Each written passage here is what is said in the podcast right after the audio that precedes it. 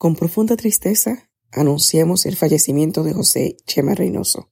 Este querido comunicador cristiano, pastor y amigo, por muchos años bendijo a millones de personas. Su voz privilegiada es muy conocida por ser la voz en español del programa En Contacto. Chema cambió de morada, regresó junto al Padre.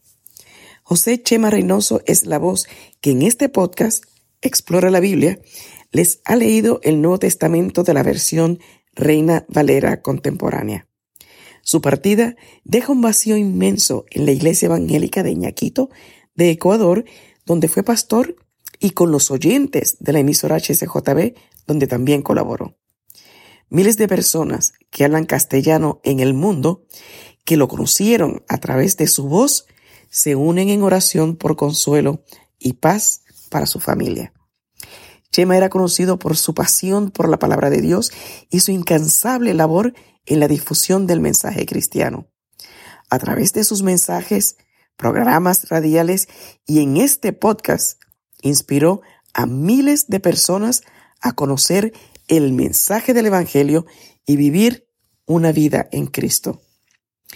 Su legado de amor, fe y esperanza perdurará en el tiempo. Quienes lo conocimos lo recordaremos por su buen humor, su don de gente y su compromiso con Dios y su palabra. Elevamos una oración por su eterno descanso y extendemos nuestras sinceras condolencias a su esposa Carmen y su familia Reynoso Montes de Oca. Querido Chema, tu luz, tu mensaje y tu voz seguirán brillando en nuestros oídos y en nuestros corazones. Hasta siempre. Y Esteban se basan no en el texto hebreo, sino en la Septuaginta. La Septuaginta, la traducción de los 70, es una traducción que se hizo dos a tres siglos antes de Cristo en Alejandría por los judíos en la diáspora que vivían allí que ya no dominaban el hebreo y se tradujo el Antiguo Testamento, lo que nosotros llamamos el Antiguo Testamento, al griego para que podían entenderlo. Muchos textos del Nuevo Testamento citan a la Septuaginta y no al texto hebreo. ¿Por qué? Porque la Septuaginta está escrita en griego y el Nuevo Testamento está escrito en griego. Entonces es más fácil de citar directamente del griego que de hacer una traducción más que Lucas, probablemente el escritor Lucas no conocía, no sabía eh, hebreo ni arameo, era un greco romano. Un libro escrito hace miles de años en diferentes culturas y países con un mensaje para hoy. Para vivirlo, necesitas entenderlo. Explora la Biblia, la primera Biblia de estudio en audio que te ayudará a profundizar más en la palabra de Dios. Expertos biblistas explican los aspectos históricos y culturales que facilitan la comprensión del texto. Explora la Biblia. Saludos, ¿qué tal? Les habla Loida Ortiz, directora del Servicio de Publicaciones en Español de Sociedades Bíblicas Unidas. Estamos en un nuevo episodio de Explora la Biblia y estamos explorando el libro Hechos de los Apóstoles. En esta ocasión vamos a hablar sobre el capítulo 7. Me acompaña el doctor Malon Winnet, traductor, consultor de traducción bíblica de Sociedades Bíblicas Unidas, que nos ha estado acompañando en las últimas temporadas de Explora la Biblia. El capítulo que vamos a escuchar y del que vamos a comentar hoy es el capítulo 7, que tiene como título Defensa y muerte de Esteban. Es un capítulo un tanto extenso, pero que vale la pena escucharlo en su totalidad y entender varias cosas que el doctor Winnet nos, nos va a aclarar sobre algunos aspectos que aparecen en este capítulo y que sería bueno que tengamos en mente. Doctor Winnet, a modo de introducción, ya tendremos tiempo de ampliar después del, del capítulo, ¿qué cositas resalta de este capítulo? Bueno, hermana Loida, eh, pienso que ese es un capítulo muy crucial dentro del panorama que nos describe el escritor Lucas sobre la primera iglesia. Lo que vamos a encontrar acá es que tenemos que entender el marco de referencia del capítulo 7, lo encontramos en el capítulo 6. Los testigos falsos que se presentaron en contra de Esteban dijeron, este hombre no deja de blasfemar contra este lugar santo y contra la ley. Le hemos oído decir que ese Jesús de Nazaret destruirá este lugar y que cambiará las costumbres que nos dio Moisés. Eso está en el versículo 13 hasta 14. Vamos a ver en el capítulo 7 que el sumo sacerdote le pregunta a Esteban, ¿es verdad lo que están diciendo? Entonces lo que va a hacer Esteban ahora es explicar algunas cositas en cuanto al templo y en cuanto a Moisés.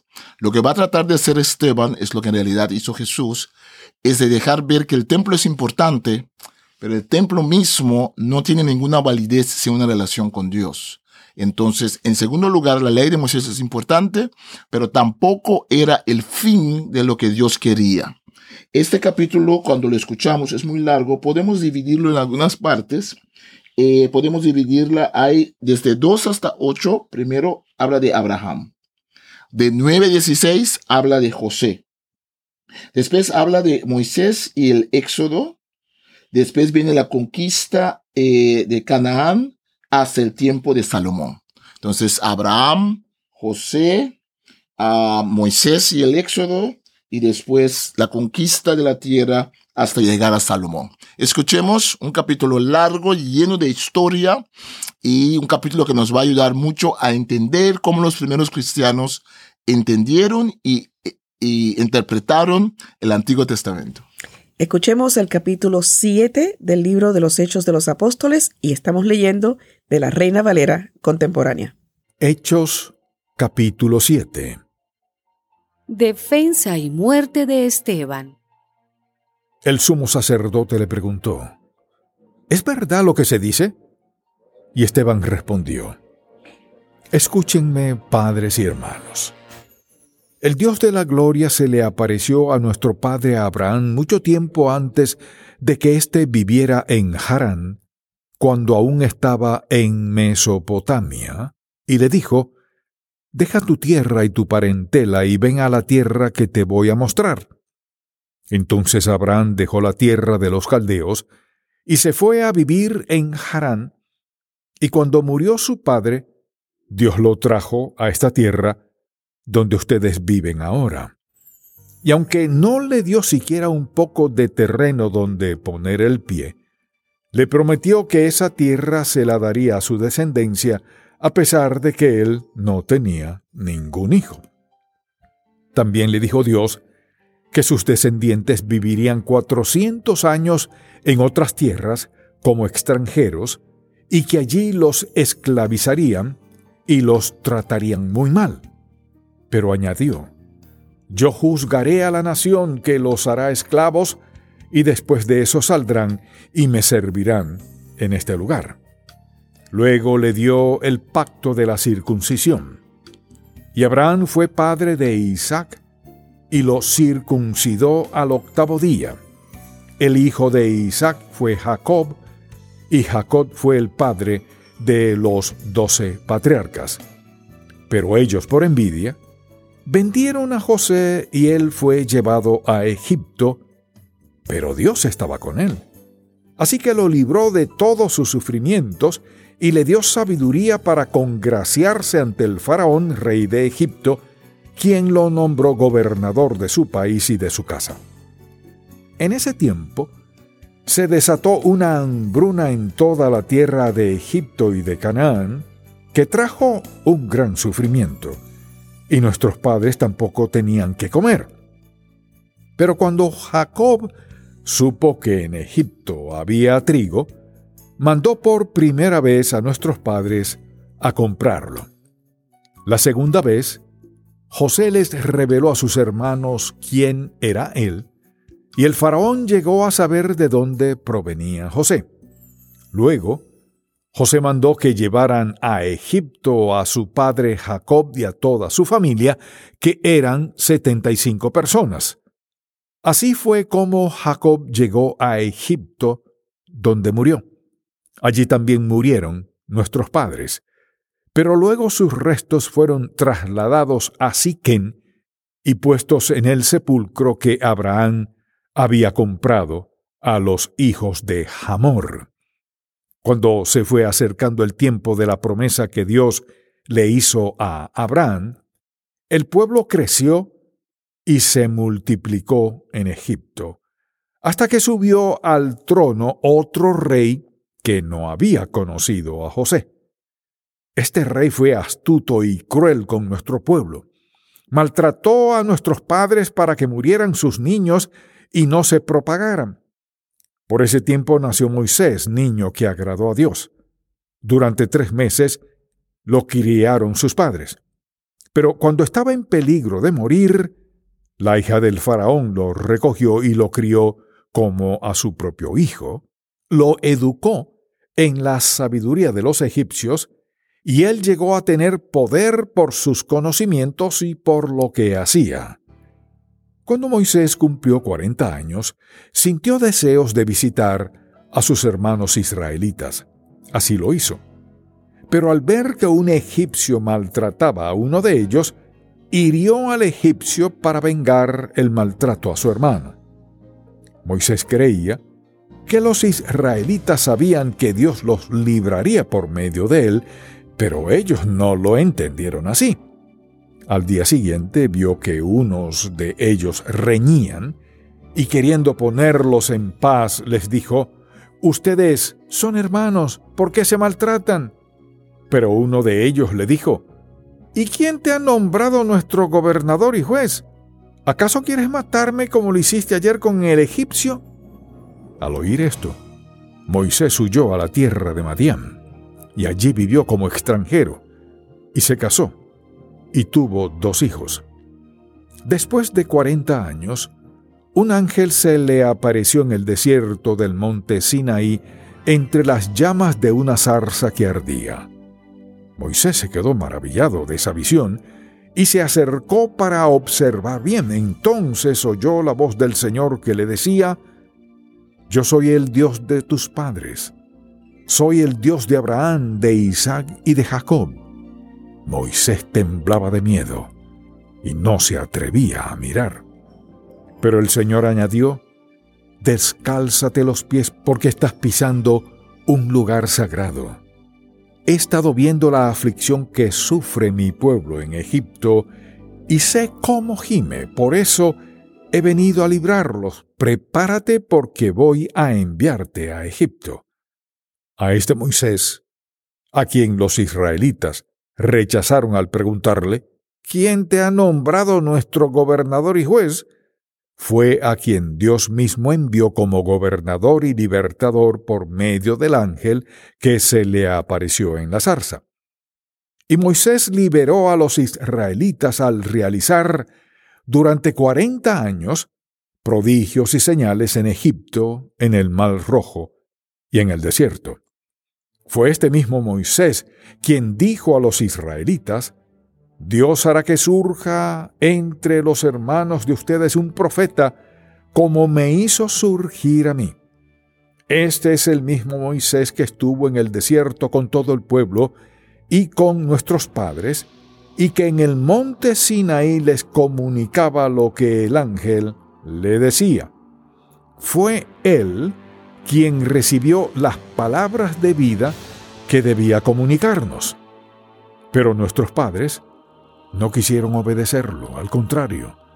Lo rechazaron porque en su corazón querían volver a Egipto. Por eso le dijeron a Aarón, haz unos dioses que nos guíen, porque no sabemos qué le sucedió a Moisés, el que nos sacó de Egipto. Fue así como se hicieron un ídolo con forma de becerro, y a la hechura de sus manos le ofrecieron sacrificios y le hicieron fiesta. Entonces Dios se apartó de ellos y los entregó a rendir culto a los astros que veían en el cielo. Así está escrito en el libro de los profetas. Israelitas, ¿acaso en el desierto me ofrecieron ofrendas y sacrificios durante cuarenta años?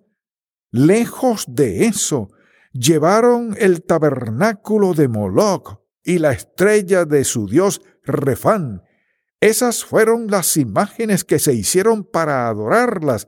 Por eso los llevaré más allá de Babilonia.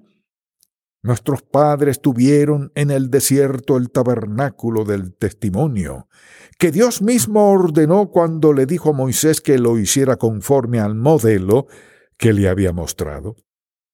Y ellos lo recibieron. Y lo introdujeron con Josué cuando tomaron posesión de la tierra de las naciones, a las que Dios arrojó de la presencia de nuestros padres y el tabernáculo estuvo con ellos hasta los días de David. David fue del agrado del Señor y quiso edificarle un tabernáculo al Dios de Jacob, pero fue Salomón quien lo edificó, aunque es verdad que el Altísimo no habita en templos hechos por manos humanas, porque el profeta dice, Así dice el Señor, el cielo es mi trono y la tierra es el estrado de mis pies. ¿Qué casa pueden edificarme? ¿En qué lugar pueden hacerme descansar? ¿Acaso no soy yo quien hizo todo esto? Pero ustedes son duros de cabeza, de corazón y de oídos. Siempre se oponen al Espíritu Santo. Son iguales que sus padres. ¿A qué profeta no persiguieron? Mataron a los que antes habían anunciado la venida del justo, el mismo a quien ustedes entregaron y mataron. Ustedes que recibieron la ley por medio de ángeles, ¿no la obedecieron? Cuando ellos oyeron a Esteban decir esto, se enfurecieron tanto que hasta les rechinaban los dientes. Pero Esteban, lleno del Espíritu Santo, levantó los ojos al cielo y vio la gloria de Dios y a Jesús a su derecha. Dijo entonces, Veo los cielos abiertos y que el Hijo del Hombre está a la derecha de Dios. Pero ellos, lanzando un fuerte grito, se taparon los oídos y arremetieron contra Esteban y lo sacaron de la ciudad y lo apedrearon. Los testigos falsos pusieron sus ropas a los pies de un joven que se llamaba Saulo, y mientras lo apedreaban, Esteban rogaba, Señor Jesús, recibe mi espíritu. Luego cayó de rodillas y clamó con fuerte voz, Señor, no les tomes en cuenta este pecado. Y dicho esto, murió. Acabamos de escuchar este impresionante capítulo 7 del libro de los Hechos de los, de los Apóstoles. Hay mucho que decir aquí, hay mucho que comentar, doctor Winnet. Comencemos. No quiero hablar yo mucho para dejarle el tiempo a usted. En este capítulo vemos que se puede dividir en diferentes partes, como habíamos dicho. Comentemos sobre cada parte. El primer segmento trata de Abraham, el padre de la fe. Cómo salió de la tierra de los caldeos, y cómo fue a la tierra prometida. En este capítulo lo que hace Esteban es deja ver que tiene un conocimiento profundo de la historia de Israel. Eso es una base importante para que la élite judía, los líderes religiosos del Sanedrín, pueden ver que él está muy anclado en lo que es el pacto de Abraham. Termina allí con la historia de José, un detalle interesante es de que menciona los 400 años que el pueblo de Israel iba a vivir en otras tierras. En Éxodo se menciona 430 años, pero vemos que em, Esteban se basa en la tradición que decía 400 años. Ese aspecto de Abraham como el padre de la fe, allí hay que empezar. Recordemos que, por ejemplo, Jesús se refería mucho a Abraham los fariseos y los escribas se referían cada vez a Abraham, decían, Abraham es nuestro padre. Vamos a ver después que Pablo refiere también mucho a Abraham como padre de la fe. Entonces e, e, e, inicia Esteban su apología, su defensa de lo que está haciendo él, como debe iniciarlo, con el padre de la fe. Después pasa a hablar sobre José, eh, cómo los antepasados eh, quedaron tanto tiempo en en Egipto, allí es donde vemos que Lucas y Esteban se basan no en el texto hebreo, pero en el texto de la Septuaginta. Recordemos otra vez qué es la Septuaginta. La Septuaginta, la traducción de los 70, es una traducción que se hizo dos a tres siglos antes de Cristo en Alejandría por los judíos en la diáspora que vivían allí que ya no dominaban el hebreo y se tradujo el Antiguo Testamento, lo que nosotros llamamos el Antiguo Testamento, al griego para que podían entenderlo. Muchos textos del Nuevo Testamento citan a la Septuaginta y no al texto hebreo. ¿Por qué? Porque la Septuaginta está escrita en griego y el Nuevo Testamento está escrito en griego. Entonces es más fácil de citar directamente del griego que de hacer una traducción más que Lucas, probablemente el escritor Lucas no conocía, no sabía eh, hebreo ni arameo, era un greco romano. Entonces, en ese sentido, vemos aquí que hay algunas partecitas, algunos detalles que salen de la Septuaginta. Por ejemplo, en el versículo 14, habla sobre el hecho de que luego José mandó que llevaran a Egipto a su padre Jacob y a toda su familia, que eran 75 personas. En el texto hebreo son 70 personas.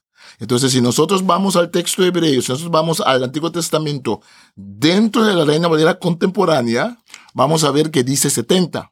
Pero en Hechos dice 75.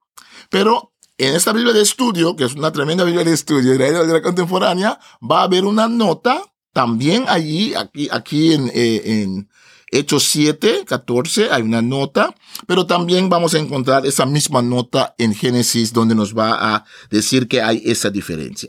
Bueno, entonces esas son las dos partes y después sigue, sigue hablando sobre Moisés y el Éxodo. Aquí lo que quiere resaltar otra vez es que él no, es, no es, está en contra de Moisés. El movimiento de Jesús no está en contra de Moisés, pero Moisés era, digamos, el inicio de un proceso de revelación que culmina con el Hijo. Y allí eh, dice eh, claramente que este Moisés mismo había dicho, versículo 37, Hechos 7, fue este mismo Moisés quien dijo a los israelitas, Dios hará que surja entre los hermanos de ustedes un profeta como me hizo surgir a mí. Entonces Esteban va a hacer un vínculo y va a decir, Moisés mismo ha dicho que él no es el fin de la película. Él mismo ha dicho que viene alguien que será mejor o mayor que él, y esa persona, ¿quién es? Es Jesucristo de Nazaret. Entonces, así sigue. Eh, va a hablar sobre cuando eh, conquistaron a Canaán, va a hablar sobre eh, todo lo que tiene que ver con el tabernáculo. Y aquí es donde va a tocar el tema del templo. Entonces la idea es que el pueblo de Israel por mucho tiempo tenía un tabernáculo y no tenía templo, un templo fijo. Entonces hay que relativar en cierto sentido, según Esteban. El templo es importante, pero al fin y al cabo lo que es importante es esa relación con Dios. Pues la verdad que hay mucho que decir aquí en este, en este capítulo. Estamos viendo esto a lo que usted hace referencia en este momento, que sería parte del versículo 42. ¿No? Israelitas, ¿acaso en el desierto me ofrecieron ofrendas y sacrificios durante 40 años? Lejos de eso, llevaron el tabernáculo de Moloch y la estrella de su dios Refán. Esas fueron las imágenes que se hicieron para adorarlas. Por eso los llevaré más allá de, Babilonia. Esto es un discurso de Esteban, ¿no? Eh, en, su momento determinado, en medio de toda esta situación. Y ahora vamos a pasar a otra parte, digamos, De, este relato. Sí, sí. Y, y, lo, que hace, lo que hace acá, al citar ese texto, él deja ver que ellos no tenían templo. En realidad, para Esteban, el modelo del tabernáculo que dio Dios a Moisés es el tabernáculo que movían en el desierto. El templo ya es otra aplicación. Entonces ellos quieren pelear para el templo, porque Jesús dijo voy a destruir el templo. Está diciendo Esteban, mira. Y es una de las acusaciones que también tiene contra él. Contra él también. Y él está diciendo, mira, eso del templo no le toman, no lo toman tan en serio. Era solamente algo temporal para algo más grande que Moisés ya sabía, porque Moisés sabe que es un modelo de lo que está en el cielo. El tabernáculo del templo mismo no es el fin, no es la meta, la meta es la relación con Dios. Menciona ahí, ustedes son duros de cabeza, de corazón y de oídos. Siempre se oponen al Espíritu Santo. Son iguales que sus padres. Fuerte esas declaraciones, ¿no? Sí, y, y ahora después de la parte teológica, histórica, comenzando con Abraham, yendo para José, después hablando eh, eh, sobre el pueblo eh, en el desierto y todo eso, llega ahora la aplicación. La aplicación es de todo eso, es que ustedes que me están oyendo acá, ustedes están aplicando el Antiguo Testamento de forma errónea. Ustedes, hay una continuación de pensamiento entre ustedes y los israelitas antiguos. Los dos son duros de cabeza. Los dos son duros de corazón. Y la misma forma que ustedes se oponen al Espíritu Santo, dice literalmente, son iguales a sus padres. A sus Allí padres. viene el vínculo. No es solamente cuestión de historia, historia, es la historia que se aplica. Y allí tal vez un hincapié para los que nos están escuchando. Es importante siempre preguntarte, ¿qué me está diciendo este texto a mí? Vemos que Esteban, en forma magistral, hace un tremendo análisis histórico, pero lo vincula con la realidad de ahora. Si no tiene sentido de contar toda esta historia. Entonces lo vincula con cómo trataron a los profetas y lo que también había dicho Jesús, que es la costumbre de matar a los profetas y Esteban se engancha justamente con ese tema que Jesús también tenía. Inclusive dice ahí en el versículo 52, mataron a los que antes habían anunciado la venida del justo. Vuelve a hacer referencia al justo. Al justo, al Mesías que al que venir. Ajá. El mismo a quien ustedes entregaron Y mataron. y mataron. Sí. Pero aún así, con estas palabras tan fuertes, tan contundentes, dice un versículo más adelante, se taparon los oídos, lo sacaron de la ciudad y arremetieron contra él, comenzaron a apedrearlo, hasta terminar, por supuesto, con, con- con su muerte. Increíble, eh, muy fuerte. Es muy impresionante eh, que gente mayor de edad, así, gente muy solemne, gente en funciones oficiales como el Sanedrín, se tapan los oídos cuando- como hacíamos de niño, cuando el otro niño te dice algo que no te gusta y ponen los dedos eh, en el oído para no escuchar. Pero ¿por qué lo hacen? Tenemos que preguntarnos por qué lo hacen. Lo hacen porque en realidad lo que él dice es una blasfema. En el versículo 56, él está refiriéndose cada rato, claro, a Jesús. Entonces él dice, veo los cielos abiertos y que el Hijo del Hombre está a la derecha de Dios. Eso es una blasfema. Porque está diciendo que Jesús es igual al Hijo de Dios, igual a Dios. En este caso, se está refiriendo al texto de Daniel, Daniel dice que veo en los lugares celestiales, veo a uno que se parece a un ser humano, hijo de hombre. Entonces, por eso la reacción es tan fuerte, tan fuerte que como, es como escuchar eso le corrompe a uno, le hace impuro a uno. Ellos no quieren oír eso, porque ya escucharlo son cómplices en una blasfema en contra de Dios. Y por eso la reacción es tan fuerte. Muchos cristianos no entienden esta reacción tan fuerte porque no tenemos el trasfondo. En primer lugar, la ley de Moisés, algo sagrado, súper sagrado. En segundo lugar, el templo, sagrado, súper sagrado. Tercer lugar, la idea del Mesías, un concepto sagrado.